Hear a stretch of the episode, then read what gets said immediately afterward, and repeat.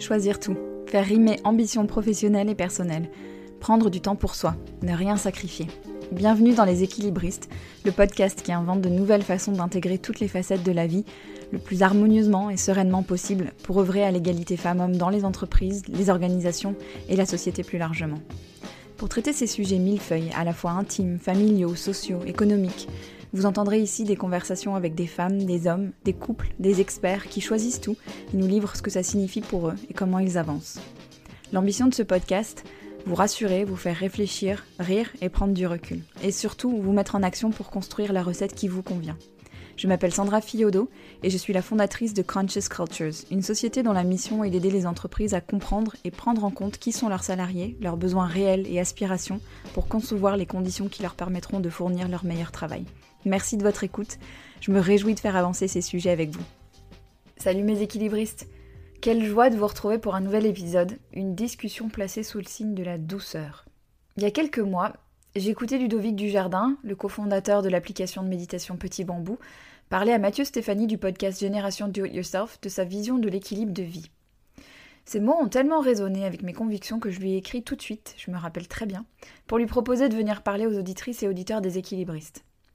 Ludovic a eu la générosité de venir témoigner à mon micro en enfilant tour à tour toutes les casquettes qui font de sa vie une vie riche pour lui. Nous avons parlé de l'arrivée de ses enfants dans sa vie d'homme et de couple, de son début de vie professionnelle où un très bon manager a eu la bonne idée de le licencier, et il n'y a pas d'ironie dans ce que je dis, vous verrez, l'histoire est vraiment passionnante, de son cheminement personnel et de la compassion qu'il a pour l'homme qu'il était il y a 15 ans, dont les valeurs ne lui correspondent plus. On a aussi beaucoup parlé d'alignement entre ses valeurs à lui celle qu'on ressent en tant qu'utilisateur de Petit Bambou et la manière dont Petit Bambou est géré. On a parlé de douceur, de grace ou clémence. C'est vraiment un épisode sur la découverte de soi, sur l'identité en évolution permanente. Je vous souhaite une très bonne écoute. Bonjour Ludovic. Bonjour Sandra. Enchantée. Merci beaucoup d'être là, en particulier euh, cette semaine qui doit être bien dense pour toi. Euh, je suis ravie de t'accueillir parce que je suis une fervente, euh, euh, je sais pas comment on dit, cliente, pratiquante de Petit Bambou. Pratiquante, c'est mieux? Ouais, on dit, un nom, on aime bien dire utilisateur. Utilisateur, utilisatrice. Ok. Ouais, exactement. Ça, ça, enlève le côté client qui est tout de suite un aspect de relation monétaire, en fait. Et, même si ça existe, c'est vrai au sein de Petit Bambou, c'est pas vraiment, pas vraiment ce qui nous anime dans la création de cet outil, quoi. Ouais. Écoute, est-ce que tu peux te présenter euh, à celles et ceux qui ne te connaîtraient pas? Oui, alors je suis Ludovic, je suis le cofondateur d'une application de méditation qui s'appelle Petit Bambou. J'ai 45 ans, je suis marié, j'ai deux enfants. Et euh, que dire de plus euh, de moi? En fait, je peux dire plein, toujours plein de trucs de moi, mais c'est c'est tout de suite. c'est tout de suite. Ça peut devenir soit un peu trop personnel pour ceux qui nous écoutent, soit mm. un petit peu trop distant. Mm. Euh, ce que j'aime bien dire de moi, c'est que je suis euh, donc je suis, je suis un entrepreneur. J'ai euh, créé plusieurs entreprises. ce petit bambou étant la septième. J'essaye de maintenir une vie à peu près équilibrée entre ce qui me, ce qui m'anime du point de vue de mon développement personnel et de ce qui m'anime du point de vue professionnel. Mm-hmm. J'ai plusieurs, plusieurs, passions. J'adore le jardinage. Je suis guitariste. et voilà. Et puis, et puis je, je crois qu'une des, des, choses que je préfère dans ma vie, c'est passer du temps avec mes enfants et ma femme. Ah oui, super. Je voulais commencer par une question toute simple, mais savoir comment ça va. On est à la fin de la première semaine du troisième confinement euh, où les écoles sont fermées. Comment, comment ça se passe pour toi, pour vous, euh, pour l'écosystème qui est ta famille, euh, en cette fin de première semaine avec école, travail, tout le reste? Eh ben ça va, c'est ça va. Je ne veux pas dire que ça a été, je pense comme pour beaucoup de monde en fait, hein, ça n'a pas été très très simple. Le, donc c'était une période un petit peu agitée début de semaine, et puis là on arrive à la fin de semaine où les choses se sont mises en place. Mm. Et donc, je me, sens, je me sens un peu plus calme, en fait. Hein. Donc, euh, donc euh, je... l'idée n'est pas du tout de faire apparaître Ludovic comme quelqu'un qui est calme, parce que ce n'est pas, pas tout à fait vrai. Mais là, c'est vrai que cette fin de semaine, on a, voilà, tout est calé, les, euh, les loisirs des enfants sont calés, le, le, travail à la maison est à peu près organisé. Mm. Et, et donc, du coup, j'ai l'impression d'avoir voilà, mis en place ce qu'il fallait mettre en place pour pouvoir justement de pouvoir m'autoriser à me dire là ce, ce, matin que je suis calme. D'accord. et ouais, parce que toi, tes enfants, ils sont, tu me disais tout à l'heure en off, ils ont 11 et 14, c'est ça? Exactement. Des jeunes ados? Des jeunes ados. Donc, euh, euh, j'ai une fille qui est en quatrième, qui a 14 ans, et un fils qui est en sixième, qui a 11 ans. Hmm. Et euh, donc, jeune, ouais, jeune ado, ou déjà pas mal ado pour ma fille, déjà 14 ans. Et, encore, encore enfant, en fait, à 11 ans, hein, pour mon fils. Je sens que c'est un peu la, la, dernière période où je peux profiter, enfin où je peux profiter de lui comme un enfant, c'est pas vrai parce que je profite de lui euh, quoi qu'il arrive. Que, quand il était bébé, j'adorais aussi. Mais le, oui, j'aime bien. Il, est encore, euh, il est encore content de montrer ses, euh, ses chaussons en forme de patte d'ours. Je pense que quand il aura 14 ans, ça sera la, la honte. Et donc, du coup, du coup ça, ça passera. Et là, je suis encore dans cette phase avec lui. D'accord. Et alors, ce qui m'a donné envie de, parler avec toi aujourd'hui, c'était que je t'ai entendu dans Génération Do It Yourself euh, avec Mathieu Stéphanie. Et tu as dit des choses qui m'ont tellement, euh, qui ont tellement résonné et qui font tellement écho à des, choses auxquelles je crois beaucoup, euh, notamment sur ce que tu pensais. Tu en as un peu parlé de cette notion d'équilibre, l'équilibre vie pro, vie perso. Et, ce que tu pensais de cette expression? Et de ce que ça voulait dire pour toi? Est-ce qu'on peut un peu parler de ça? Oui, avec plaisir. Le, oui, le, ce, que, ce que je disais à Mathieu, c'est quelque chose qui m'anime beaucoup. C'est en fait, j'ai horreur de cette, de cette séparation entre vie pro et vie perso. Mm. cette construction mentale qui tendrait à, à diviser nos vies en, deux phases. Mm. Et je trouve qu'en fait, c'est presque un choix qui est étonnant pour moi parce qu'on aurait pu choisir d'autres divisions. On pourrait dire notre, notre vie endormie ou notre vie éveillée, on pourrait dire notre vie sociale ou notre vie quand on est seul. Et on a choisi de, faire une séparation, enfin sociétalement, on a choisi de faire une séparation entre vie pro et vie perso. Et, euh, euh, moi, en fait, je pense que la, constante là-dedans, c'est de dire qu'on n'a qu'une seule vie, en fait, et que cette vie, on la nourrit par du perso, on la nourrit par du pro, on la nourrit par du sommeil, on la nourrit par de la vie sociale, on la nourrit par la vie sportive, par la vie associative, par la vie artistique. Et donc, j'aime pas trop cette, cette, euh, ouais, cette tendance qu'on peut avoir à séparer vie pro et vie perso. Parce que, par exemple, dans la vie pro, il y a beaucoup de social, euh, de relations sociales. Mmh et s'il n'y avait pas ça, euh, ma, vie, ma vie au travail, je ne vais pas dire vie pro, parce que la vie au travail serait bien triste. Et donc, en fait, cette, euh, cette, cette partie professionnelle de ma vie nourrit ma vie. Mmh voilà. Et comme la partie familiale de ma vie nourrit ma vie, comme ma partie amicale, comme ma partie, encore une fois, artistique, j'ai presque envie de dire aussi ma partie non éveillée qui me, qui me ressource pour ma vie. Mmh. Et donc, en fait, le, je pense que le, le, en fait, ce que j'aime pas dans cette expression, c'est probablement, euh, c'est probablement une conséquence de discussion que j'ai eue avec, euh, avec des gens qui, euh, qui, vivent très mal leur vie pro, qui se disent je veux cloisonner cette vie pro pour qu'elle ne déborde pas sur leur, tous les autres aspects de ma vie que je qualifie comme perso. Mm-hmm. mais le, moi, j'aime bien remettre de l'importance dans, dans, cette partie professionnelle de notre vie, enfin l'importance pour nourrir notre propre vie de cette partie professionnelle. Mm. Alors, ce que je peux, ce que je peux dire aussi, c'est que j'ai une chance folle, moi, parce que c'est, j'ai créé ma vie pro en tant qu'entrepreneur. Donc, j'ai créé, j'ai mis les ingrédients dans cette vie pro euh, qui me, qui, qui me vont bien. Mm-hmm. Euh, et, j'espère qu'ils vont bien à tous les gens avec qui je travaille. Je crois, hein, en fait, en vrai. Hein. Ouais. Mais le, euh, c'est la chance, parce que des fois, on, choisit un travail dans lequel on n'a pas beaucoup de latitude pour pouvoir organiser justement son aspect, l'aspect social de sa vie pro dans son travail. Mmh. Euh, mais moi qui ai cette chance, j'ai surtout pas envie de, séparer tout ça. Mmh. Et puis j'aime bien qu'il y ait des frontières un peu perméables, en fait, entre, le, entre ses aspects professionnels et ses aspects personnels. J'aime bien qu'on puisse célébrer quelque chose euh, en famille, un succès professionnel, qu'on puisse le, célébrer en famille, ou quelque chose qui soit super bien passé dans, dans la vie dite personnelle, qu'on puisse aussi apporter ça dans, dans notre contexte professionnel pour euh, arriver avec cette énergie, ce sourire et ces choses qui font qu'en fait la, la, vie ensemble est, aussi vachement sympa dans le monde professionnel. Ouais. En t'écoutant, je me dis, y a, la constante, c'est soi en fait, c'est pouvoir être soi, un peu de la même manière partout. C'est qui est pas, qui est une sorte de fluidité finalement entre toutes nos identités ou toutes nos, je sais pas comment. Oui, exactement. Et, et, le, et le, enfin, on n'a qu'une identité. On est bah en fait. Ouais. Bah, euh, oui, là, idéalement, mais il y a tellement de gens, tu vois, j'ai plein d'auditeurs et d'auditrices qui, qui m'écrivent à quel point ils peuvent, elles, peuvent pas être elles au travail, tu vois, l'impression de, de, porter un masque, de devoir jouer un rôle, de, de... c'est vachement dur ça, de cette séparation. Ouais, et, euh, oui, excuse-moi, j'ai coupé la fin de la phrase. absolument, absolument. Et en fait, c'est pour ça que j'ai pas du tout envie d'apparaître comme un donneur de leçons. C'est-à-dire que c'est, il y, a des contextes où il y a des contextes où c'est hyper compliqué mm. d'être soit dans un contexte professionnel mm.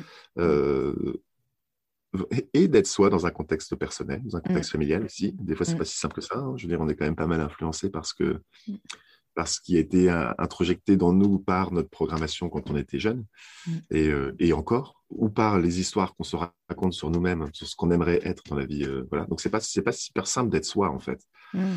C'est dit, je pense que c'est une quête, euh, c'est une quête qui vaut le coup, qui vaut le coup, parce que à force de porter des masques dans un contexte professionnel ou dans un contexte familial, on, on se conduit vers quelque chose qui est non aligné et qui, à mon sens, ne peut pas vibrer mm.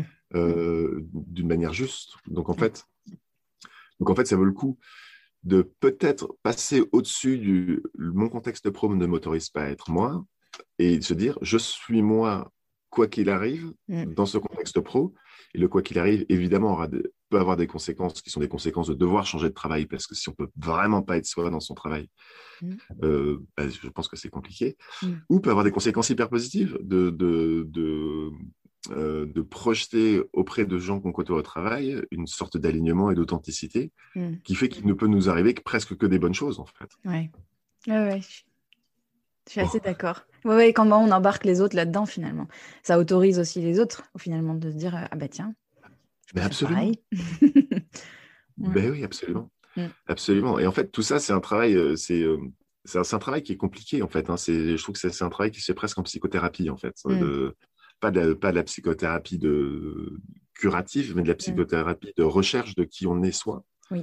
Euh, et de s'enlever tous ces, tous ces poids qui nous, qui nous incitent à porter des masques. Mm. Euh, enfin, de s'enlever, de comprendre ces poids qui nous, qui nous incitent à porter des masques mm. pour pouvoir mettre ces masques un tout petit peu, enfin de moins en moins en fait, et puis essayer à la fin de ne de, plus, de plus en mettre du tout. Ouais. Ça m'intéresse de savoir si tu as, si as hum, si tu as toujours été. Enfin, tu as été salarié à un moment dans ta vie professionnelle, il me semble Oui, mais très peu. Très peu, mais euh, j'ai dû être euh, deux ans salarié dans une entreprise qui s'appelle Business Objects et mmh. un an dans une start-up euh, que je n'avais pas fondée. D'accord. Et, et, à quel moment de, de, ta vie, de votre vie, sont arrivés les, vos enfants? Et qu'est-ce que ça a changé? Dans quel contexte ah, Alors, mes enfants. Mmh. Ouais, mes enfants, ils sont arrivés dans, ils sont arrivés dans ma vie au moment où je créais ma deuxième entreprise. Mmh Donc, euh, euh, c'était, après, euh, après ma période salariée. Ma période salariée qui c'est, c'est pour ça que je, je surtout pas qu'on dise oui du David Dujardin, cofondateur, donneur de leçons, il, a, il, a, compris plein de trucs. Ma vie salariée s'est très mal passée. J'ai été viré deux fois. ça s'est très mal passé, justement pour ces questions de masque en fait. Hein. J'avais une espèce de je pense, de projection de, ce que je voulais réussir ou ce que je voulais incarner dans mon professionnel, qui n'était pas du tout en fait lié à ma personne, mais qui était lié à ce que je voulais présenter de ma personne, compte tenu de ma programmation. Mmh et, donc évidemment, ça marche pas. évidemment, ça marche pas, c'est pas aligné. Et mmh donc, euh, et donc du coup, je me suis énervé et comme je, enfin énervé, je me suis, je me suis énervé moi-même en fait là-dedans. Et donc du coup, comme euh, et euh, enfin bref, et donc comme ce que je cherchais, c'était pas quelque chose que je cherchais en apparence, c'était pas du tout quelque chose que je cherchais à l'intérieur. Euh, en fait, je me suis, je me suis perdu et donc ça, ça, s'est senti et, euh, et euh, être en totale frustration dans ce monde professionnel tout le temps parce que j'étais perdu fait que les gens qui m'ont qui m'ont licencié ont bien raison de me licencier. Et d'ailleurs, euh, c'est rigolo ce que tu dis. Je réponds pas du tout à ta question. si, mais c'est pas grave. J'aime bien. Ouais, ouais, non, mais vas-y. Je me souviens de, je me souviens d'un monsieur qui, euh, euh, qui, euh, qui s'appelle David Brunel, qui, qui semble français, mais en fait qui est américain. Donc je ne pense pas qu'il écoute, qu'il écoute les podcasts français. mais si tu les écoutes, David, qui ne doit pas se souvenir de moi d'ailleurs, parce que c'était mon boss, mais dans une, c'était il, il, y a 18 ans maintenant. Et qui, quand il m'a viré, il m'a dit, écoute, j'aimerais bien prendre un petit déjeuner le lendemain matin avec toi. Quand j'y suis allé, j'étais un petit peu énervé quand même parce que je venais de me faire virer. Et, il m'a dit ces, phrases qui m'ont vraiment marqué. Ils m'ont dit euh, Ludo, t'es pas fait pour ça. Mm. Tu T'es juste pas fait pour ça. T'es es, bourré de choses qui sont, qui sont super, mais t'es pas fait pour ça. Donc en fait, le fait de te licencier, c'est te libérer de ça. C'est te libérer de cette quête qui n'est pas ta quête. Et le, ah. ouais. Et en fait, difficile à accepter sur le coup parce que Mm. bah, j'étais licencié, donc j'étais pas, j'étais pas, pas franchement content. Mais il avait vachement raison. Et je pense que euh, à l'époque, quand j'avais entendu ça, j'avais dit oui, voilà, il est en train de m'endormir pour éviter qu'il y ait des conflits après. euh, ou... Et en fait, après coup, je me rends compte que je pense qu'il était profondément gentil.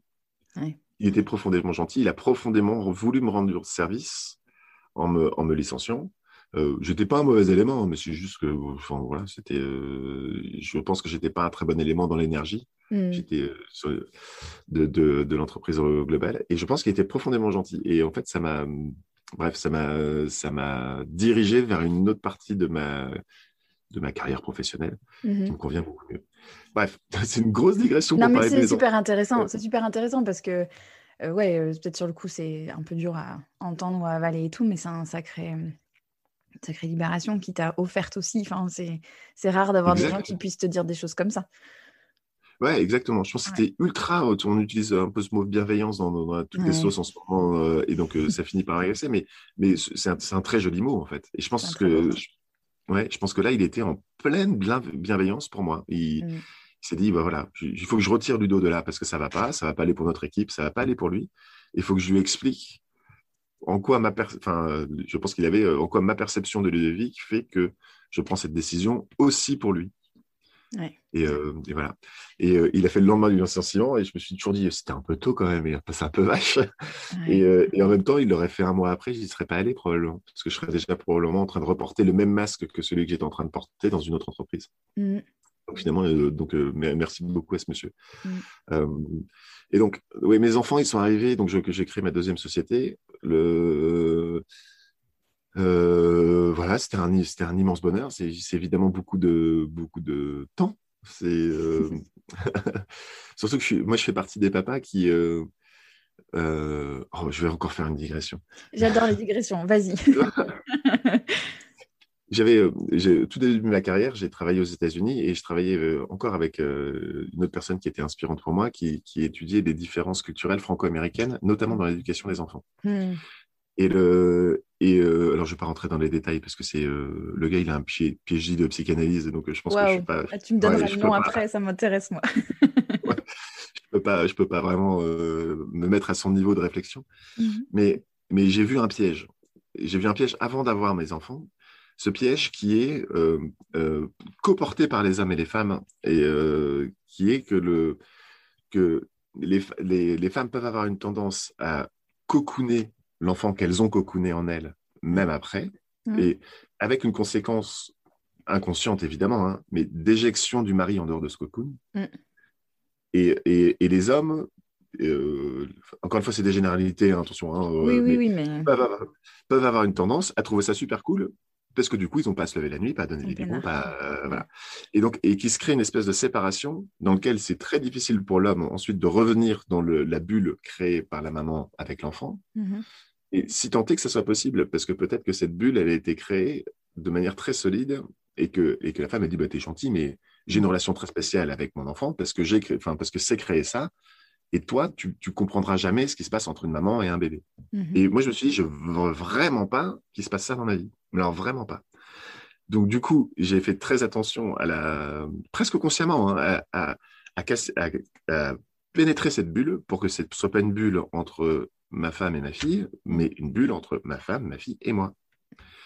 Et donc, c'est pas, pas- j'ai fait ça par des, par des trucs très, très concrets. hein. C'est-à-dire que ma femme n'allaitait pas, donc il y avait des biberons toutes les nuits. Bah, je prenais, même s'il était en congé maternité et j'étais sur mon projet entrepreneurial, bah, je me levais pour donner un biberon sur deux. Il y a, il y a pas Ouais. de, et il n'y avait pas de débat. C'est-à-dire qu'il n'y avait pas de, c'était marqué comme quelque chose d'ultra important Mhm. ultra important. Et puis, ne pas laisser se consolider, voilà, cette paroi, cette paroi de cette intimité qui est entre une maman et son bébé, auquel l'homme, quand même, n'a pas tout à fait accès parce qu'il n'a pas porté le bébé, mais ne pas laisser cette, cette paroi de cette bulle se construire de manière trop solide.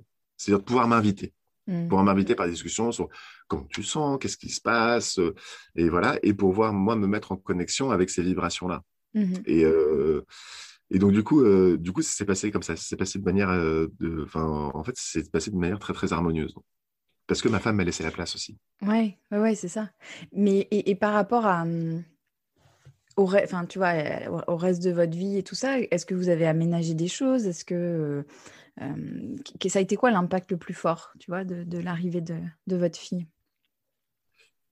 Oh là là, l'impact, il est l'impact le plus fort. Ça va être difficile de prendre un, mm. ouais, de prendre un point vraiment saillant parce qu'en fait, l'impact, c'est une, enfin, c'est une révolution. Moi, il y, a quelque chose qui m'a, qui m'a beaucoup marqué. Le, l'impact, c'est un impact psychologique sur moi.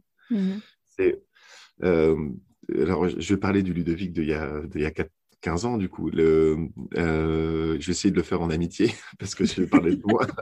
mais, mais en fait, quand je, quand je me revois à cette époque-là, je me fais un peu rire, quoi, parce que j'étais dans une, dans une quête de une quête de reconnaissance, une quête de reconnaissance par mes parents, une quête de reconnaissance par le, mon monde amical, par mon petit réseau professionnel, par le, dans une espèce de quête qui était et qui passe par une sorte de statut professionnel. C'est-à-dire mmh il fallait que j'existe professionnellement. C'est le fameux masque dont on parlait, hein, dont libéré hein. Et euh, donc j'étais dans cette quête-là. Cette quête-là, elle est très liée à une, position socialement, enfin, socialement reconnue comme étant une réussite professionnelle, mmh et elle passe aussi par l'aspect monétaire.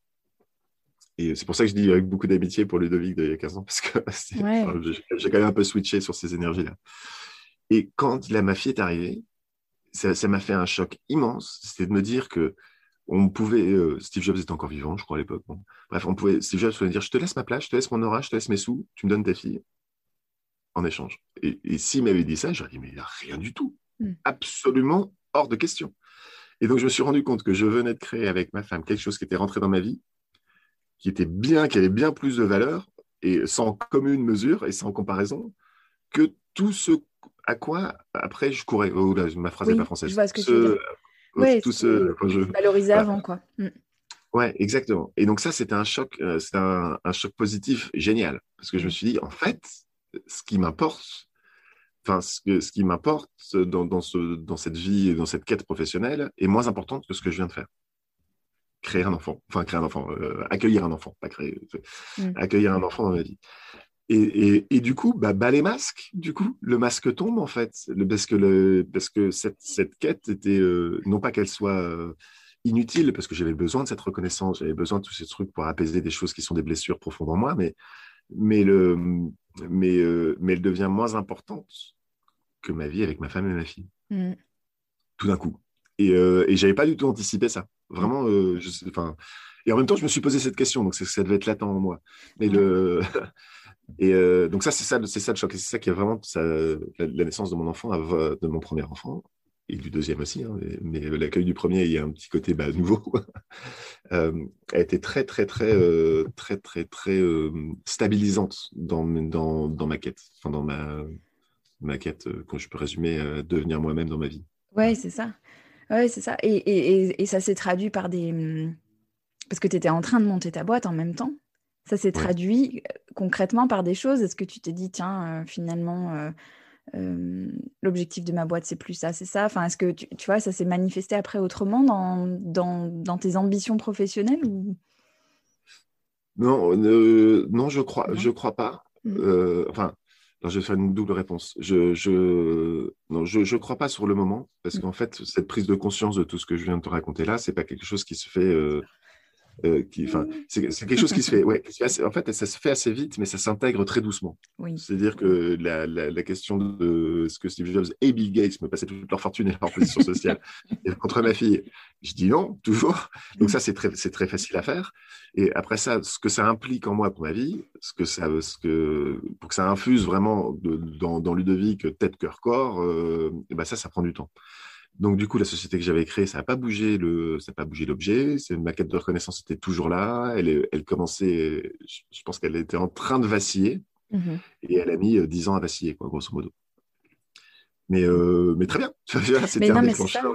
Bah oui, c'est ça, c'est le chemin après. C'est, ouais, c'est le chemin. Tout prend du temps, quoi.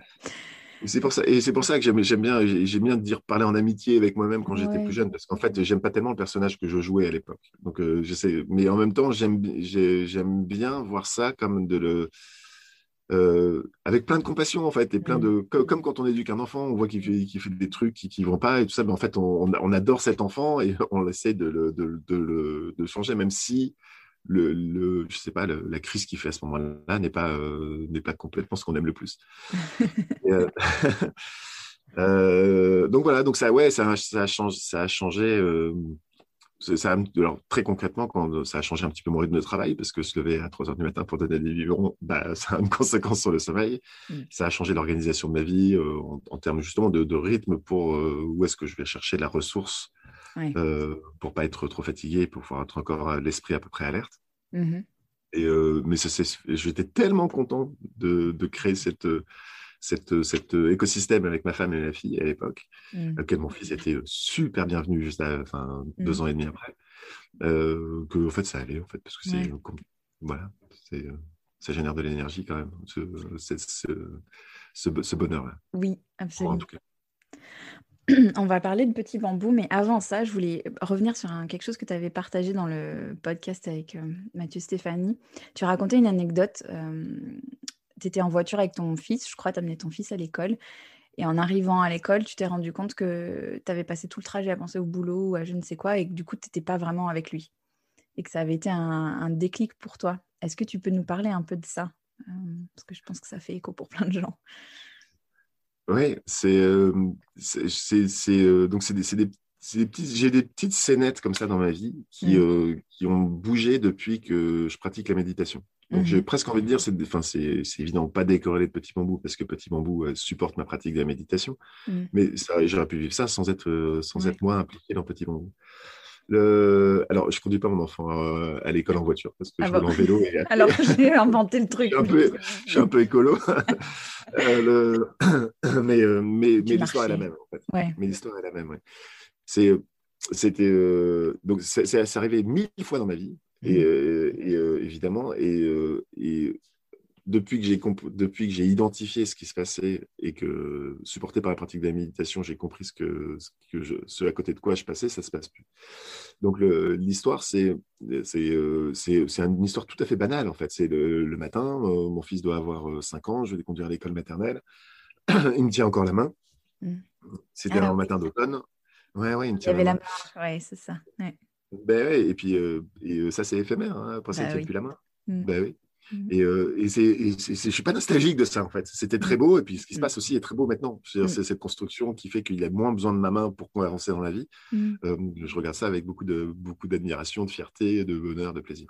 Bref, donc tout ça pour dire que donc je tenais avec, je tenais par la main. C'était un joli matin d'automne, donc il se trouve que l'école est en face d'un parc, donc il y avait des beaux arbres avec de voilà de la lumière qui passait à travers les feuilles. Les feuilles étaient pardon, était euh, jaune, orange, rouge. Et, et, donc, je pense que le, moment était, il faisait beau, en fait, le, moment était assez merveilleux. Euh, sauf que moi, j'étais pas là. Moi, j'étais dans mes pensées, hmm en train de me dire Ouh, il faut que j'arrive pas trop tard au boulot.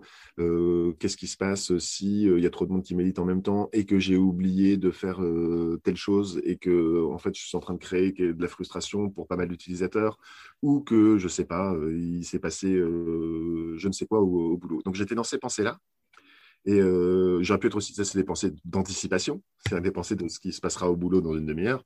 Et on peut aussi faire le même, le même schéma avec des pensées de, des pensées de rumination, qui sont des mmh. pensées euh, pourquoi ma femme m'a parlé comme ça ce matin euh, Qu'est-ce que c'est que cette histoire Il n'y a plus de café, il faut que j'aille. Ah non, il n'y a plus de café, il faut que j'aille en acheter. Ça, c'est encore d'anticipation, mais on peut avoir des ruminations sur ce qui s'est passé le matin ou sur, je sais pas, la prise de bec qu'on a eue la veille avec, avec un collègue ou sa femme. Et en fait, donc, je me suis rendu compte que tout d'un coup, j'étais pas avec mon fils. Mm. J'étais dans mes pensées. Mes pensées avaient pris complètement le contrôle de mon présent. Et, et, euh, et quand j'ai lâché la main de mon fils, ça m'a fait, ça m'a fait presque un. Enfin, quand il est parti, là, je me suis dit, bah, bah j'ai raté quelque chose en fait. Et ça, ça, arrive, ça arrive vraiment à beaucoup de monde. Hein, ah bah oui. Et le, et j'ai raté quelque chose et c'est ce quelque chose il est éphémère il est éphémère il, ne se retrouve pas et c'est ce que ce, qui, ce que je décris comme éphémère c'est le moment présent. C'est ce mm. qu'on est en train de vivre là maintenant. Mm. un peu comme maintenant quand je suis en train de te parler à toi si je suis en train de mm. penser à 10 000 autres choses ben en fait je passe je rate ce moment où je, je parle je te parle à toi. Et euh, et, euh, et c'est un peu dommage. Donc voilà et donc la méditation c'est quelque chose qui m'a qui m'a appris à observer ce fonctionnement Hmm. Et euh, donc, c'est vraiment, c'est vraiment une partie conscientisation. C'est-à-dire que c'est de dire, tiens, ça m'a appris à observer ce qui se passe dans mon mental quand je suis dans le présent. Et voilà. Et en fait, c'est tellement beau de pouvoir dire à ses pensées euh, de, de, serveur, de je sais pas, ou de rumination, ben, vous savez quoi? Vous avez le droit d'exister parce que vous existez. Hmm. As a matter of fact, comme diraient les Anglais, ils sont là. Par contre, je vous laisse pas prendre la place hmm. tout de suite. C'est-à-dire que c'est comme si je prenais, euh, schématiquement, c'est comme si je les enfermais dans des petites bulles et puis je les mettais dans un coin de mon mental mmh. et que je laisse la place, mon mental, pour être avec mon fils, sentir ce qui se passe dans cette petite main, euh, peut-être m'émerveiller avec lui de ce, de, de, ce que, de ce à quoi un, enfant est sensible pour s'émerveiller. Je sais pas, un oiseau, des feuilles, un bruissement, euh, ou, euh, ou, qui, ou constater la joie qu'il a de voir un ami qui arrive euh, plus loin sur la route euh, et être avec lui et puis, et puis communier avec lui sur, sur cette, cette, joie que ça lui procure, plutôt que d'être déjà dans une vie qui, qui aura toute sa place, mais dans une demi-heure quand j'arriverai au boulot. Oui, c'est ça. Mais je te pose la question parce que je trouve que la, la grosse difficulté du confinement l'année dernière et puis là aussi, en fait, de ce qui se représente à nous, euh, c'est ça, c'est d'être vraiment présent là parce qu'on n'a on plus de sas, enfin, on a très peu de sas, sauf si on se les recrée un peu artificiellement entre nos, différents euh, moments de vie ou moments de journée. Ouais. Et je trouve que c'est vraiment ça, enfin, en tout cas pour moi et pour les gens autour de moi, cette difficulté de se dire ok, là, j'ai terminé ma journée de boulot, je suis avec mes enfants, ou euh, ben, là, je m'interromps pour aller faire un truc pour les enfants et je pense pas au boulot. Je trouve c'est vraiment le, défi du moment, je trouve, cette, euh, présence. Tu as absolument raison. Tu as absolument raison. Et euh, alors, moi, je deviens un petit peu moins que toi parce que, je, en tant que dirigeant, j'ai le droit de retourner au boulot, je crois. Donc, si je crois, j'espère que, j'espère que j'ai le droit. parce que sinon, je vais me faire, je vais me faire engueuler. Mais le, donc, du coup, je, me déplace quand même géographiquement. Mmh et, mais je vois pour, ma, pour mon épouse, c'est exactement ça. C'est une espèce de, de, journée continue, longue, sans, sans marqueur géographique qui marque la, la, la partie qui, est, qui correspond à différentes parties de sa vie. Quoi. Bon, je mmh. Mais le, Ouais, c'est un vrai challenge. C'est un vrai challenge. J'ai envie de vous dire que la méditation est, quelque, est, un outil qui, qui marche bien pour ça. Mais, euh, mais, si je vous dis ça en tant que créateur de petits bambous, vous allez forcément dire bah ouais, mais il a un intérêt, euh, il a un intérêt business à ça. Mais autre, autre, que, le, autre que cet intérêt-là, qui est réel, en fait, en vrai, je ne peux pas me cacher, mmh. c'est réel. Le, ça marche vraiment bien. Ça marche vraiment bien. Parce que c'est pourquoi pas, à partir du moment où on a réussi à sacraliser une partie qui est dédiée à l'activité professionnelle et avant de commencer une activité qui est avec les enfants, mmh. accueillir un SAS où on est seul. C'est-à-dire que donc, ce n'est pas un sas géographique, évidemment, mais c'est mm. un sas mental où on est seul. Et quand on est seul sans rien faire, c'est compliqué parce qu'on va tout de suite être attiré par, euh, par l'activité suivante. Mm. Et la méditation peut venir, en, peut venir euh, remplacer cette envie de faire quelque chose. Parce que, en fait, la méditation, c'est génial parce qu'on ne fait rien quand on médite, mais on médite. Donc, on ne fait pas tout à fait rien. On médite quand même. Donc, en fait, on n'est pas, quand on est en méditation, quand on écoute un enregistrement de méditation, on n'est pas en train de se dire qu'est-ce que je vais faire après, normalement. Ou on observe cette pensée-là, mais on n'est pas en train de le faire. On n'est pas en train de procéder à l'action. Et donc, ces dix petites minutes qui nous permettent de ne pas être dans, dans le faire, la prochaine chose, mais dans le être, dans ce moment présent, quelles que soient les pensées qui y passent, eh ben, c'est un bon sas. Donc, c'est. Euh, euh, je, en fait, en vrai, je, préférais vous dire euh, allez voir des amis et, ouais, C'est vachement bien. c'est vachement bien. Euh, et enfin, les deux ne sont pas forcément antinomiques, mais pour l'instant, les deux sont. Il y a une partie des deux qu'on ne peut pas faire. Mm, mm. Bah, Donc, du coup, la méditation, c'est quand même, c'est quand même une pratique qui est, qui est très adaptée à ça. Oui, mais moi je peux te dire, je peux témoigner, et, Ludovic m'a pas payé pour dire ça du tout, mais moi, le premier confinement, c'est ce qui m'a vraiment, vraiment aidé. Moi, j'étais seule avec mes petits, parce que mon mari bossait en dehors de la maison. Et quand je, partais pendant la sieste de ma fille et que je venais d'avoir une matinée à fond les ballons, machin, je faisais 10 minutes de méditation pour, pour faire le, switch, et ça m'aidait, mais tellement à être concentrée et à être dispo, quoi. Ça m'a vraiment, vraiment aidé. Donc, ouais, la méditation, c'est vraiment une pratique qui est formidable pour ces, pour ces passages-là. Et euh, tu vois, quand je t'entends parler, il y, a un autre passage qu'on fait tous les jours, qui est le passage de la vie éveillée à la vie endormie.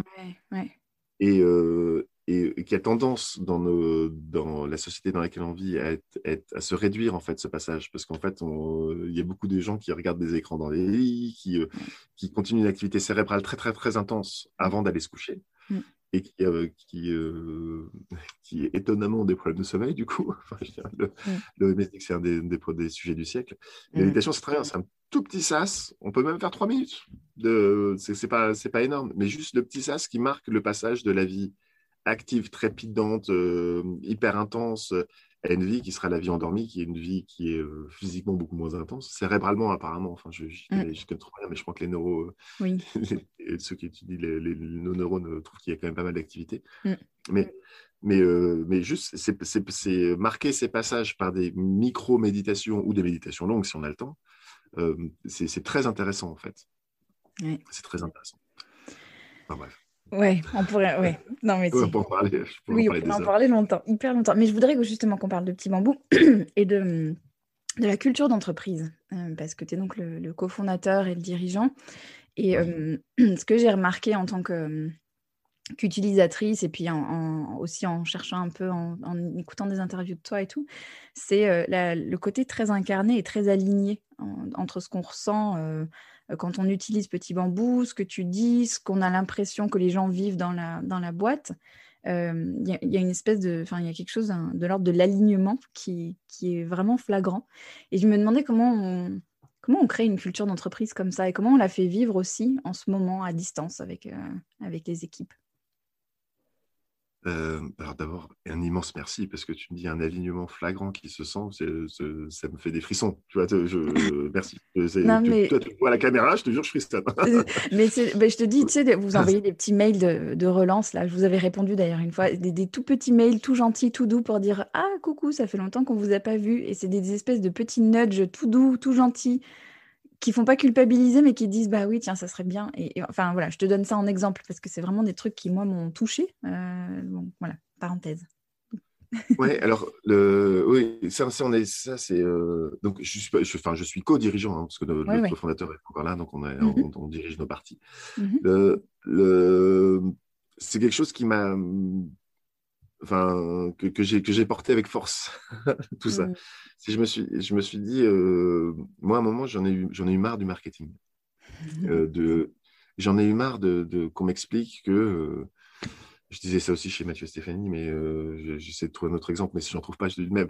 J'en ai marre qu'on me dise si j'achète une belle voiture, il va y avoir une super jolie fille qui va complètement me regarder avec des yeux lubriques. Mmh euh, déjà un, c'est 20, deux, mmh. c'est faux. Donc, mmh. et, le, et que si euh, je prends un rasoir de telle marque, en fait, quand j'ai passé mon rasoir, il y aura, ce, sera des, ce sera extraordinaire et que et qu'une femme va se penser, se pencher derrière moi pour embrasser la zone que j'ai rasée. J'en ai marre qu'on raconte n'importe quoi en dans, dans l'objectif de faire vendre. Mm. Et, euh, et, euh, et l'idée, c'est que je ne suis pas complètement idiot là-dessus, ça marche en fait. C'est pour ça qu'ils le font les gens. Et moi, je me suis dit, bah, comme, comme moi j'en ai marre et que je suis plus du tout sensible à ça, et que j'ai jamais pensé qu'un yaourt me rendrait beau, le, le, je ne veux pas le faire dans la société que je crée. Parce que moi, mm. j'ai le choix de, de, définir comment je veux qu'on parle. Mm. Et, et s'il y a un mot qui, m'anime tout le temps, enfin, il y a deux mots qui m'animent tout le temps dans nos, dans nos communications, c'est intention, c'est pourquoi on parle. Est-ce qu'on parle dans notre intérêt ou est-ce qu'on parle dans l'intérêt de l'utilisateur ou est-ce qu'on parle dans nos intérêts communs? Mm-hmm. Évidemment, le, le, quand c'est que dans notre intérêt, je dis non, on ne fait pas. Quand c'est dans l'intérêt de l'utilisateur et que ce n'est pas notre intérêt, on fait, parce que c'est l'intérêt de l'utilisateur. C'est-à-dire que, euh, je prends un exemple, c'est si l'utilisateur euh, de Petit Bambou se sent, se sent suffisamment euh, euh, indépendant pour méditer sans petit bambou, on peut lui envoyer un mail pour lui dire merci de, pour, enfin pour lui dire euh, c'est super que tu nous quittes parce qu'on est ravi de t'avoir accompagné dans ton indépendance. Donc, Donc, c'est pas notre intérêt économique, mais c'est l'intérêt de l'utilisateur. Mm. Un peu comme David a fait avec moi, finalement, euh, quand je parlais, qui m'a dit. En fait, on, on, on dit bah, on est content de t'avoir accompagné sur le moment où tu avais envie d'être accompagné par nous. Mm. Et maintenant, on est content que tu fasses ta route toute seule, tout seul. Et quand il y a un intérêt commun, quand notre intention elle est pour nous servir nous et, en même temps servir l'utilisateur, on fait aussi. Voilà. Mais donc on enlève, on enlève la partie qui est simplement l'intérêt économique de la société.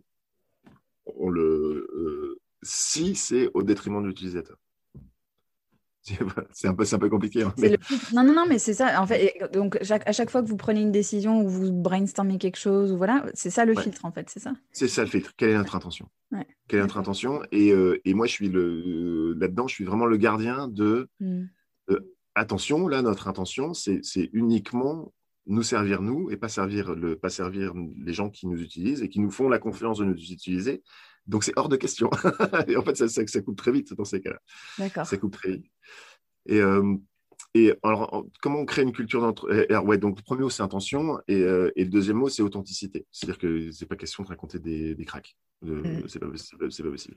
C'est-à-dire que ce qu'on ce qu'on dit, ça doit être authentique par rapport à ce, qu'on ce que nous, on vit. Mhm. Et, et c'est compliqué de s'auto-déclarer authentique, mais quand je parle de la méditation est un outil adapté sur, sur les moments de vie qu'on vit là, pour moi, ça, ça, sort de, ça sort de mon authenticité. Ça, sort de ça. Après ça, voilà, les gens, il y a toujours des, gens qui peuvent croire ce qui, qui, enfin, qui croient que oui, je dis ça, mais en fait, c'est un autre artifice marketing pour patati patata, patati patata. Ça, je peux pas l'éviter. Et puis, bah, tant pis, je laisse exister ça. Puis voilà.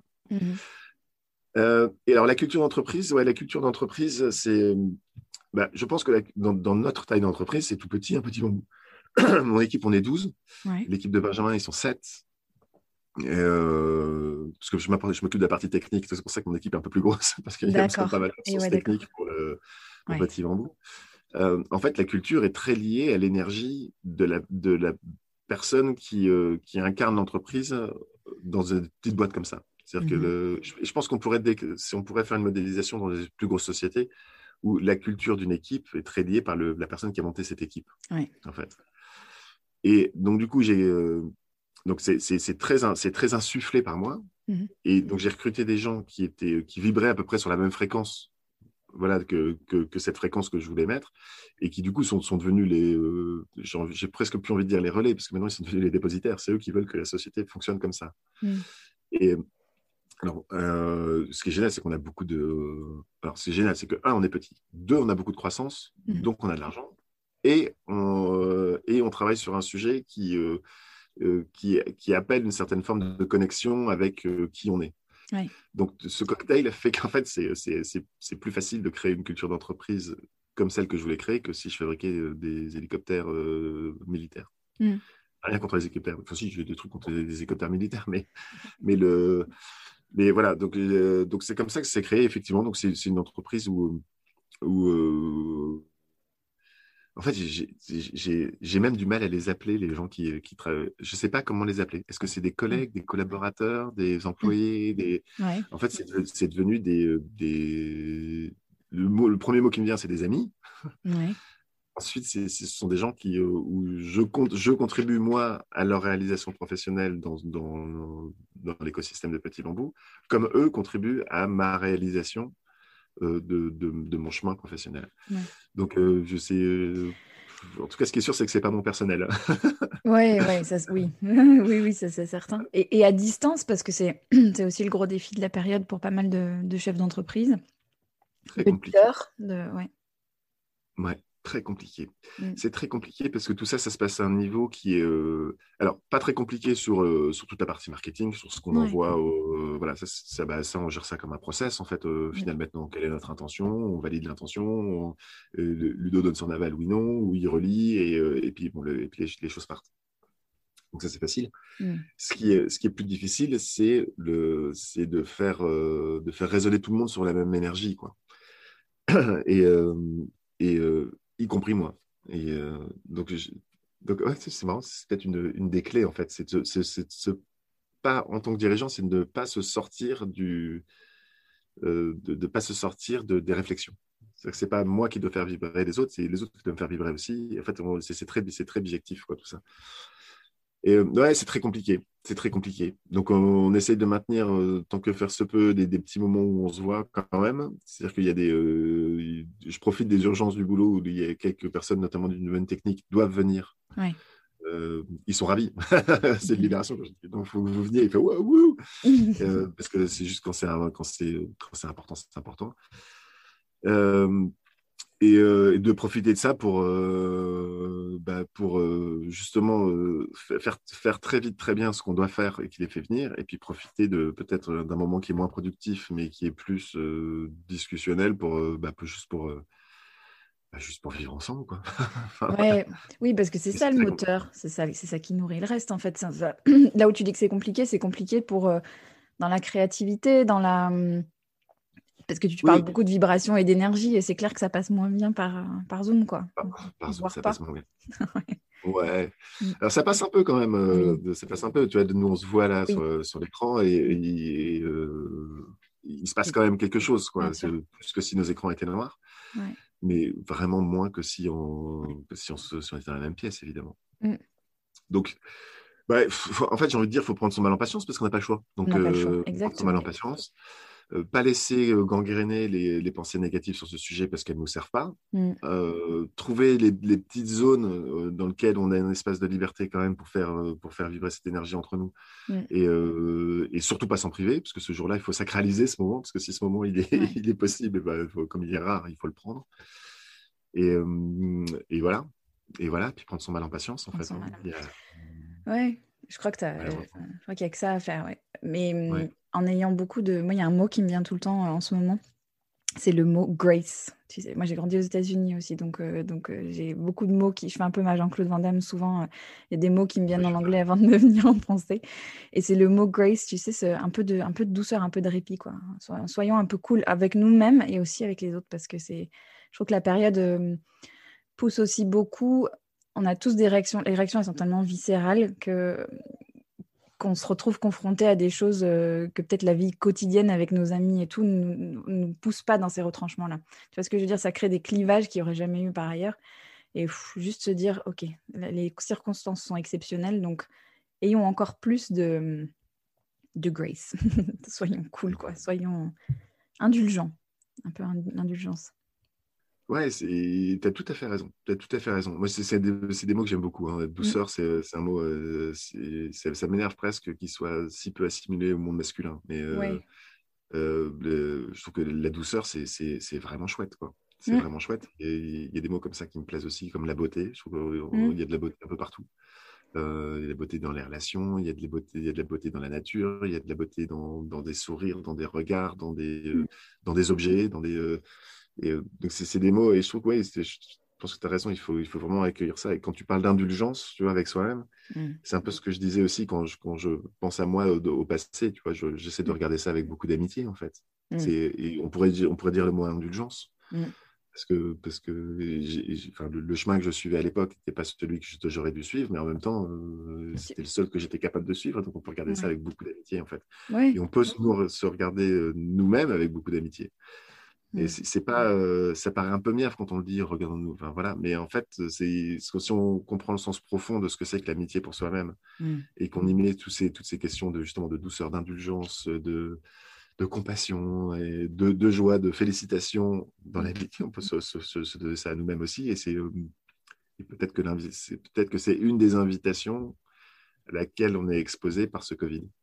Oui. C'est que c'est que comme on est moins socialement vivant, mm. on est toujours un peu socialement vivant quand même, hein, mais, mais un peu moins que, que dans la période normale, et eh ben on doit l'invitation est peut-être de profiter de ce moment pour reconstruire tout ce qu'on doit reconstruire avec l'amitié qu'on a avec nous-mêmes. Oui, ouais, exactement. Exactement. Il y a quelque chose qui m'a beaucoup intéressé. dans pas mal d'interviews, tu parles de, du fait de faire beaucoup de choix à l'intuition. Et je trouve ça toujours intéressant et je, et je, me demande aussi concrètement, concrètement, ça veut dire quoi? Comment tu, comment tu fais pour faire un choix à l'intuition, très concrètement? Oula, ça, ça s'explique pas. non, mais ça ressemble à quoi en fait? Tu vois, est-ce que c'est, tu te dis, euh, je sais pas, est-ce que c'est une idée qui vient? Est-ce que c'est une sensation? Est-ce que c'est, enfin, comment ça se passe? Ouais, alors le, le, en fait, j'ai cette grande liberté intuitive parce que mes intuitions passent au filtre de mon associé après. donc, donc, ça peut me permettre d'avoir plein d'idées, et puis après ça, ça passe dans son filtre analytique. Et, mm. euh, donc, du coup, ce, qui ce qui passe par mon intuition et qui va aider par son filtre analytique, souvent, ce mm. sont des très bonnes décisions. Mm. Et, il y a quand même pas mal de déchets par le filtre analytique sur mes intuitions. et, qui ne sont pas forcément des mauvaises idées, mais qui ne sont pas passées par le filtre, quoi, le, ou qui sont franchement des mauvaises idées. L'intuition, ça, je relis ça encore un, euh, en fait, à cette notion d'énergie. C'est-à-dire que Petit Bambou, on a, c'est une entreprise qui a, qui, qui est pas tout à fait là par hasard, en fait. C'est-à-dire que on, on, a une sorte de mission. Bon, c'est une mission qu'on s'est auto-confiée, c'est euh, donc ça peut être, euh, enfin bref, mais on, nous notre idée c'est c'est pas forcément de faire méditer les gens, c'est euh, notre, notre, idée globale, c'est d'apporter des outils pour aider à l'équilibre de, des gens. Mmh c'est donc, c'est donc, et la méditation est un très bon outil pour ça. Donc en fait, on a commencé par la méditation, ça, ça a très bien marché, et donc du coup, euh, et donc du coup, on s'est, euh, bah, voilà, on fait de la méditation. Mais, mais si, euh, si le yoga était, et, enfin, et d'ailleurs, et quelque chose qui peut servir aussi, cette, cette, cette, cette idée d'apporter des outils pour que les gens qui se sentent invités à s'équilibrer trouvent les bons outils. C'est une Mhm. phrase un peu compliquée, mais le, euh, on ne va pas s'en priver. Donc, du coup, j'ai, et, et ça, c'est très incarné. C'est-à-dire que c'est notre, notre, notre ent- entreprise et, euh, et euh, vit, la, vit, vit ça, Enfin, vit, vit cette mission. Et, et, quand il y a ça, quand, il y a, quand c'est une entreprise à mission, quand il y a quelque chose, en fait, les, les idées viennent. C'est-à-dire que c'est euh, c'est vraiment l'énergie du, du, Ouais. du- voilà, c'est- donc c'est comment on peut faire pour pour aider ça. Donc si, aider les, les gens à connaître notre outil parce qu'ils en ont besoin pour s'équilibrer euh, peut générer plein d'idées. On peut se dire voilà, soit on fait de la pub comme d'habitude, ou on peut avoir d'autres idées créatives qui, qui sont euh, qui peuvent être jusqu'à euh, pourquoi pas faire un long métrage un jour euh, sans film d'animation qui explique ce que c'est que le fonctionnement mental. Mais bon, Pixar l'a déjà très très bien fait. Je suis très jaloux. Mhm. Et puis, de toute façon, j'ai pas les épaules pour faire aussi bien qu'eux, donc c'est pas possible. Mais le, et, tant mieux d'ailleurs. Je, suis- jaloux, mais tant mieux, parce que c'est, vice versa, c'est Soul, Ouais. ces films d'animation de Pixar, euh, servent la même, servent la ça, même intention que la nôtre. Ouais. Donc en fait, on, on se perd pas dans de la concurrence là-dedans. Le jour où je serai concurrent de Pixar, je pense que il y aura de qui, qui sera passée sous les ponts. Le, et puis c'est pas l'intention. Donc, euh, bref, le, et donc, et donc là-dessus, moi, je fourmille d'idées en fait. Je fourmille d'idées. C'est, euh, je fourmille d'idées. Et, euh, j'ai plein de j'ai plein de choses qui me qui me viennent en disant tiens ça serait génial si on pouvait faire ça ça serait génial si on avait ça je laisse ces idées avant de les partager pour le filtre de, de m'associer je laisse les idées euh, grossir Mhm. Et je- j'essaie de pas trop en tomber amoureux parce que comme il y en a quelques-unes qui vont Mm. tomber amoureux de ces idées il y en a quelques-unes qui vont pas passer le filtre ou voilà C'est- ça je risque de vivre un, un deuil amoureux de mon idée donc c'est pas très marrant mais donc, j'essaie de les laisser grandir et puis ensuite, je les, je les expose. Et en fait, il y a un truc qui est, qui est étonnant en fait, dans, des, dans des structures euh, euh, professionnelles comme ça, c'est que c'est qu'il y a des moments où, on- on- où je constate, hein, c'est c'est pas une construction mentale, c'est je constate a posteriori qu'on sait que c'est juste. Mhm. On sait que cette idée, elle est juste. Et, et, euh, et du coup, là, le filtre analytique, il est très, il est très fin, il faut que les Mm. idées passent. Et c'est étonnant, en fait. C'est étonnant. Et puis, il y a des idées où on ne sait pas trop. Et, euh, mais il y a quelques idées où on dit, bah, évidemment, c'est évidemment qu'on doit, faire ça. Mm. Euh, et, et, et voilà, donc en fait, je- en fait l'intuition, donc je ne réponds pas vraiment à ta question, comment je fais, j'en sais rien en fait. hein. Ouais, non, Je, mais- je- je pense que j'ai une partie, j'ai une partie de moi qui, euh, on m'a beaucoup dit que j'étais un intuitif, donc je finis par le croire, quoi, voilà. Et, euh, Ouais. et, euh, et voilà. Et voilà. Ouais, ouais. vivre Non, ça, mais c'est peut-être ma question ça. qui est un peu bête, hein. mais c'était très intéressant de t'écouter. Hum, Mais alors, et justement, par rapport à ce côté intuitif et tout, euh, je me dis, vous avez un, ob- un observatoire incroyable pour comprendre les gens et, et ce dont ils ont besoin. Et je crois que les, les- les abonnements ont explosé pendant le premier confinement. Enfin, vous devez avoir une idée euh, assez fine de ce dont les gens ont besoin. Et ça m'intéresse de, de comprendre comment, euh, comment vous viennent les idées de programme. Euh, alors, on pourrait avoir une idée assez fine de comment est utilisée l'application, mais on ne regarde pas. D'accord. Pareil. Pareil, on regarde pas. Je, je veux dire, vraiment, on ne fait Wow. pas de stats. On a des stats hyper globales. Mhm. Euh, combien de méditations ont été jouées, voilà, mais euh, est-ce que c'est euh, le programme euh, sur le deuil qui a été joué, ou sur le programme de la réduction du stress, ou sur le, le sommeil, ou sur euh, je ne sais quoi? Mhm. On regarde pas. Euh, parce que, parce que en fait, c'est, si on vient encore à notre intention, si on regardait, c'est quoi? C'est essayer de comprendre pour essayer de mieux cibler. Ouais. C'est, en fait, nous, notre but, c'est que les, les, les gens aient médité. C'est pas de, Ouais, c'est pas de les faire plus méditer. Mhm. Voilà. Donc en fait, on les laisse vraiment tranquilles là-dessus. Enfin, on les, euh, ça m'intéresse pas en fait. D'accord. Ça m'intéresse pas. Alors, et les idées de nouveaux programmes, Ouais. le, on est, euh, en fait, donc nous, on n'écrit pas de programme de méditation. Mm. En fait, on est, on est des diffuseurs de programmes de méditation. C'est-à-dire qu'on travaille avec des instructeurs de méditation qui sont, qui sont, enfin, qu'on paye comme des, euh, comme des freelances, en fait, ou des, euh, je trouve pas le nom, comme des consultants. Voilà.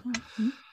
Euh, et on produit leur, euh, c'est nous qui faisons la production, donc c'est- on, on les emmène dans les studios, on a des ingé qui font tout le, le retraitement et tout ça, pouf, pouf, pouf.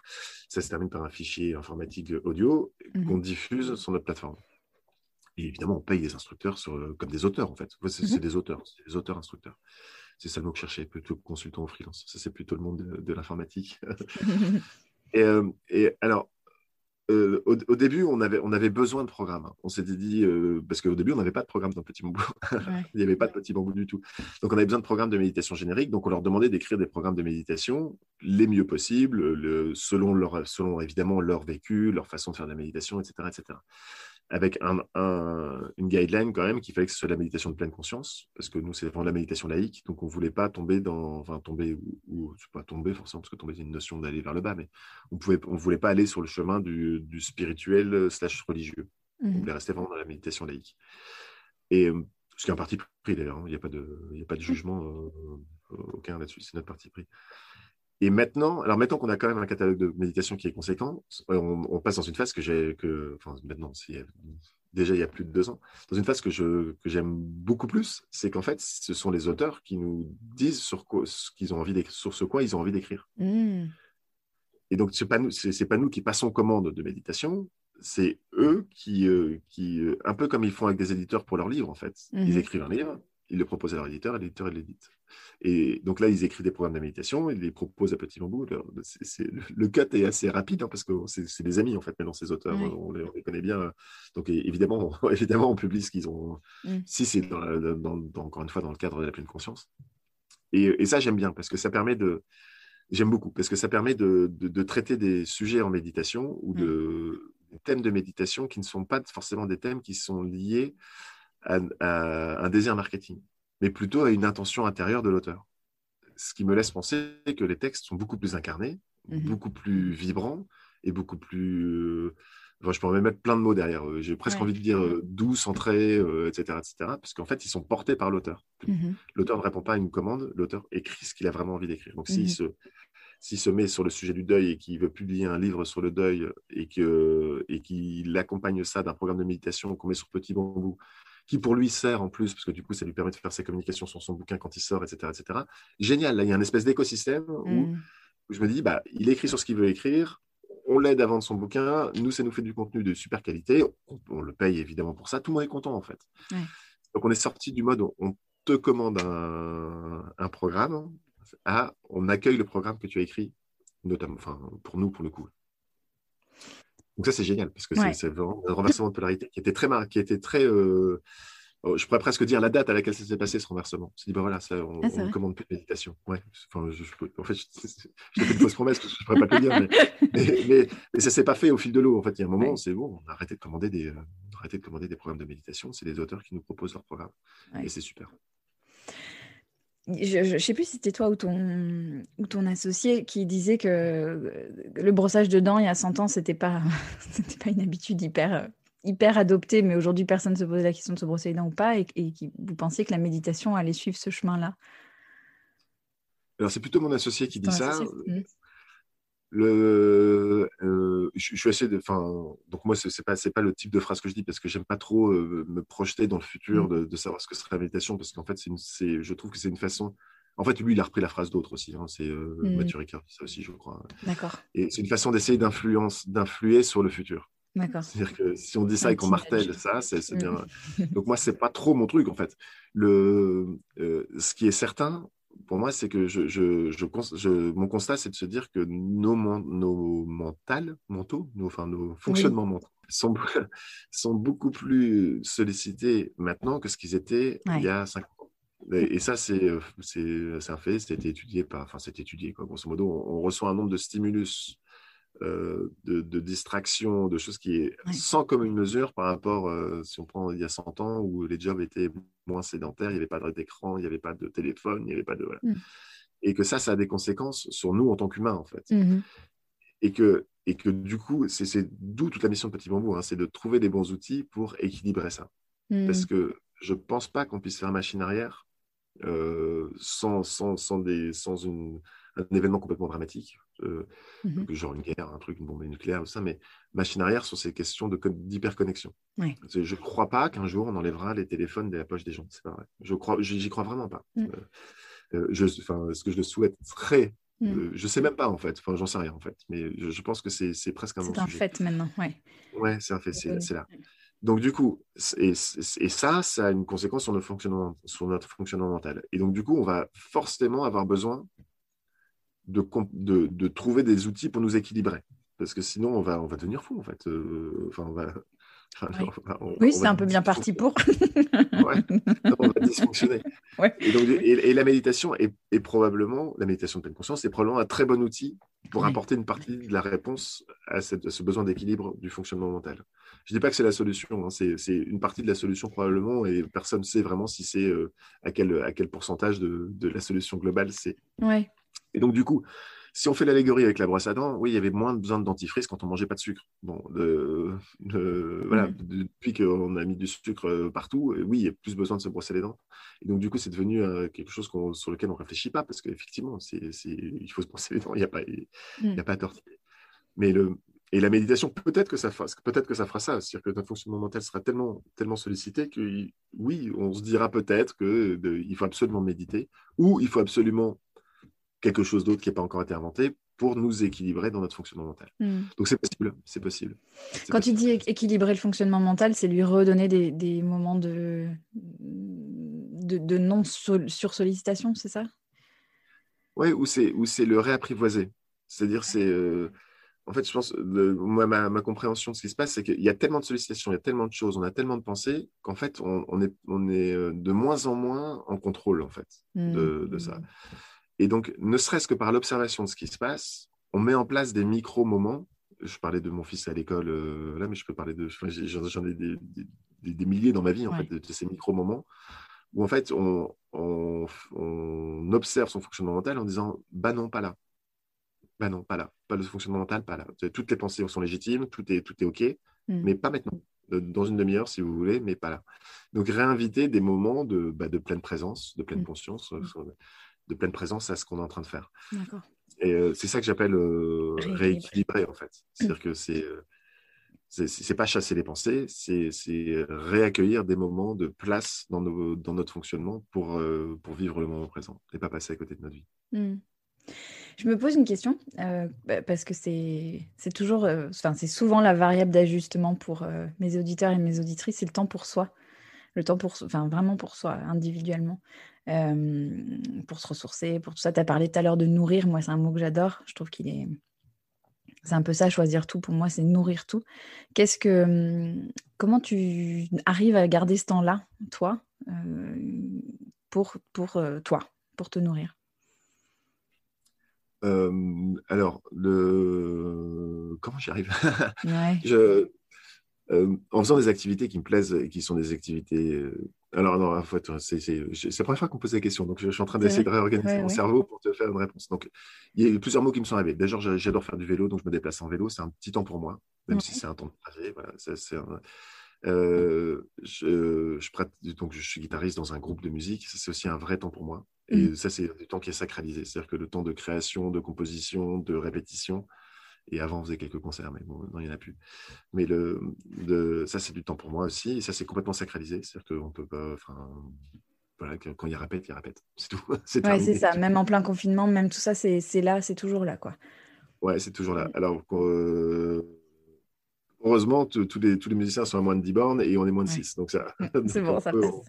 Ça, ça passe. Euh, et donc ça, ça c'est le temps, c'est presque du temps de loisir, j'ai presque envie de dire euh, loisir ou expression artistique. Enfin, c'est pour ça qu'il faut faire attention aux mots qu'on utilise. Mais et ensuite, il y a, il y a, il y a j'ai un, beaucoup de temps qui est très sacralisé aussi, euh, que je prends sur mon temps qui devrait être alloué à mon temps de travail d'ailleurs, parce que c'est du temps que je passe avec euh, ma psychothérapeute, mmh qui que je suis allé voir un jour parce que j'étais en, en détresse de couple et euh, mmh. crise de la quarantaine oblige. Mmh. Euh, passage à la vie, euh, passage à la vie d'après, enfin passage à la vie d'après les 40 ans. Oblige et que j'ai et, et que je lâche pas du je lâche pas du donc je suis allé pour du curatif et maintenant j'y suis vraiment pour du développement pour aller comprendre qui je suis pouvoir enlever certaines couches de programmation etc et ça je n'arrête pas parce que c'est un temps de rencontre avec moi-même. Mmh canalisé par une professionnelle de la psychothérapie qui, euh, qui, me, qui me nourrit euh, enfin, de manière de, c'est intense pour le coup. Et donc ça, c'est pareil, sacralisé, euh, sacralisé. Si le rendez-vous est à 3 heures, parce qu'elle a pas, voilà, je, je, pars du boulot à 3 heures, voilà, c'est comme ça. Même si il y a le feu à petit bambou, il y a une heure là où je suis pas là. je, je, bougerai le rendez-vous, mais, mais j'aime bien me dire que je le fais. et, Et il y a une autre pratique que je que, que je que j'ai invitée dans, dans en, plus de la méditation, en plus de tout ça, hein. mais le c'est le l'ostéopathie. Ah, ouais. Mon corps. Mm. Ouais. Ouais, j'ai, encore une fois, j'ai trouvé un thérapeute qui est, qui est, qui est super. Enfin, un thérapeute, je ne sais, pas, sais pas si on un thérapeute, mais qui, ré, enfin, qui, en fait, qui, qui, débouche les canaux énergétiques en moi. En fait, je ne sais pas mm. comment dire ça, ça peut ça paraît un peu perché, mais mais qui n'est euh, qui est pas là pour faire craquer les vertèbres, mais qui, euh, qui c'est entre le, massage et la circulation de, de, ce qui se passe, euh, de ce qui se passe en moi dans l'ensemble de mon corps et pas seulement dans mon cerveau, ce qui était la tendance que je pouvais avoir avant de faire ça. Donc, donc ça, c'est des temps qui sont très sacralisés en fait. Hein. ça, là pour le coup. voilà. Et les temps où je suis tout seul, tout seul, et je me je sacralise pour moi tout seul, bah, c'est des temps de méditation et c'est des temps de vélo en fait. Ouais oui, qui a un peu une pratique méditative aussi, euh, le vélo, potentiellement. Ouais, alors ouais, c'est aussi un très bon exercice parce que le vélo, on, pense beaucoup quand on est en vélo, en fait. Mm. On est aussi beaucoup dans ses pensées et donc mm. c'est un exercice, je trouve, de, de méditation qu'on peut faire, euh, qu'on peut adresser avec la méditation, se dire, mais c'est bizarre, pourquoi je passe ça mm. Et euh, est-ce que je ne devrais pas être en train de sentir le vent sur mes joues ou sentir l'effort de mes muscles plutôt que de penser à, euh, je sais pas, cette voiture qui passe trop vite ou je sais rien, euh, je sais, je crois. donc être, présent, enfin, encore que la voiture qui passe trop vite, c'est vraiment le présent. Mais euh, donc, il faut quand même penser quand on est en vélo, sinon. c'est mieux. donc voilà. Donc oui, mais c'est, il y a quand même pas mal de temps ce qui est sacralisé, du temps mm. perso sacralisé. Vraiment. Et puis il y a tout. ah oui, j'oublie quand même un truc qui est hyper important. Il y a tout le temps d'intimité avec ma femme. Mm qui est, aussi du temps qui est hyper ressourçant. Mm. Chercher presque à aller chercher à dire des choses qui étaient un peu différentes, mais en fait, c'est quand même ça qui est, euh, oui, qui, ouais, qui est accessible. Mais, mais tu vois, je te pose cette question parce que je, je sais que dans ma communauté d'équilibristes, le temps pour soi, c'est un des sujets les plus importants parce que c'est c'est vraiment le truc qui souvent saute, quoi. Et en particulier en ce moment où, le, temps est rare et le temps est superposé, il faut faire plein de choses en même temps, euh, et, que donc ce temps de, de, respiration et de connexion à soi et, euh, ben, saute, quoi. Et, alors que tout mon propos dans les équilibristes, c'est aussi de dire ça doit être la priorité alors, doit, euh, j'aime pas ce mot, euh, il y a un côté injonction supplémentaire, on n'a pas besoin de ça, mais, mais dans, la façon dont on considère les choses, se dire que, j'aime bien dire le temps pour soi, c'est un carburant, c'est pas la récompense. On, le traite souvent comme une récompense, mais c'est ce qui doit nourrir pour permettre d'avancer. Mais c'est pas le cas. j'abonde, j'abonde. Je, Tout à fait, tout à fait. En fait, le, temps, le temps qu'on prend pour soi chez son ostéopathe où elle, est mieux, fait qu'en fait, on est beaucoup plus, euh, beaucoup plus efficace, c'est moi que j'aime pas tellement, mais en fait, c'est le carburant pour, pour faire le reste. Alors que si on, fait, euh, si, on, si on fait tout ce qu'on a à faire sans carburant et qu'on pense qu'on va être sauvé par une semaine de vacances ou, une, ou par. Euh, on se trompe complètement. Quoi. On se trompe, ouais. les vacances, c'est pas la récompense de l'année. Les vacances, c'est le carburant pour l'année d'après. Enfin, je c'est le. Ouais, tout à le, enfin, c'est un des carburants. Un des carburants. il faut, qu'on ait des carburants tout le temps. Quoi. Oui, c'est ça. Carburant pour moi qui est ouf. c'est le carburant, mais c'est aussi ce qui vide le réservoir aussi parfois. Honnêtement, c'est les deux. c'est vrai, c'est vrai, c'est vrai. 14, euh, vrai, 14 ans. Oui, oui, enfin bref, oui, oui. Ouais, ouais, ils sont encore petits. Il y a plein de gens qui ont des petits, ça, ça pompe aussi beaucoup, mais c'est. Mais ouais, non, c'est ce mélange. C'est le et, c'est toujours le et, d'où mon logo. Je voulais euh, te poser ma dernière question, qui est ma question rituelle pour clore le, podcast. C'est euh, de savoir de quoi tu es fier. Avec, tu, tu, mets le sens que tu veux à, à cette question et à ce mot. Euh, de quoi je suis fier euh, je, suis hyper fier de. de... c'est dur comme question parce que, parce que, les réponses passent par. Avant qu'elles sortent, la réponse elle était sur le bout de ma langue et puis elle passe par le fil de l'ego en disant bah, attends, en fait, est-ce que, est que j'ai le droit de dire euh, le, Non, alors. Je, je suis hyper fier de ma façon de, de, euh, je, posais le mot diriger, de diriger Petit Bambou. Je suis hyper mm. fier de ça. Je suis mm-hmm. hyper fier de ça. Je... Allez, il faut que j'ose le dire, en fait. C'est, euh, je, suis, je, suis, fier de ça. Je pense que je, j'ai créé mon, mon rôle de dirigeant à ma façon, comme je voulais. Et, euh, et je suis hyper fier de. Et je trouve qu'il est, il est hyper aligné avec, avec moi. Il est hyper aligné avec qui je suis. Et donc, du coup, je suis hyper fier de ça parce que j'ai détruit tous les, euh, tous les poncifs qu'on peut avoir sur les, euh, sur ce que c'est que le rôle d'un dirigeant d'une startup. Mhm. Pour moi. Enfin, des trucs, il y a des trucs qui- où je suis probablement, euh, que- enfin, comme beaucoup, comme beaucoup de gens, je ne suis pas complètement unique, évidemment, euh, dans ma façon d'exercer. Je suis unique en tant que moi, mais je ne suis pas Ouais. complètement unique dans ma façon d'exercer mon rôle de dirigeant. Mais, le, mais la relation que j'ai créée de, de, entre, entre moi et les personnes qui contribuent à ce projet qu'on a en commun, Mhm. Euh, et je suis hyper fier d'avoir réussi à faire ça. Presque militant en disant, mais arrêtez, tous ces patrons qui disent euh, la solitude de l'entrepreneur. Je dis, mais c'est parce que vous l'avez choisi, c'est parce que vous avez mis ces masques-là. Voilà. En fait, euh, moi, je me sens pas du tout seul. Mais pas du tout seul. Je, je suis, enfin, euh, vraiment pas. Quoi. Et donc, j'ai réussi à construire ce, ce- ce rôle de dirigeant ou cette. Euh, même pas ce rôle, en fait. Cette- parce que rôle, ce serait. Je suis en train de faire de la- de- de l'acteur, mais cette fonction voilà, de, Mm. di- de dirigeant à ma façon j'ai euh, j'ai- pu le faire parce qu'il y avait de la croissance et qu'on était sur un bon marché, etc., etc. Parce que si on avait été dans des difficultés financières, ça aurait peut-être été moins, ça aurait été moins libérant pour moi, peut-être, ou pas Mm. d'ailleurs, on ne sait pas trop. Mais, mais voilà, donc ouais, ça, je suis très fier. Je suis très fier d'avoir écrit ma, ma partition sur le, ma façon de diriger ma société. Hmm, Super. Ben, merci beaucoup. C'était un régal d'échanger avec toi. Et puis longue vie à Petit Bambou. Merci pour tout ce que vous faites, ton équipe et toi.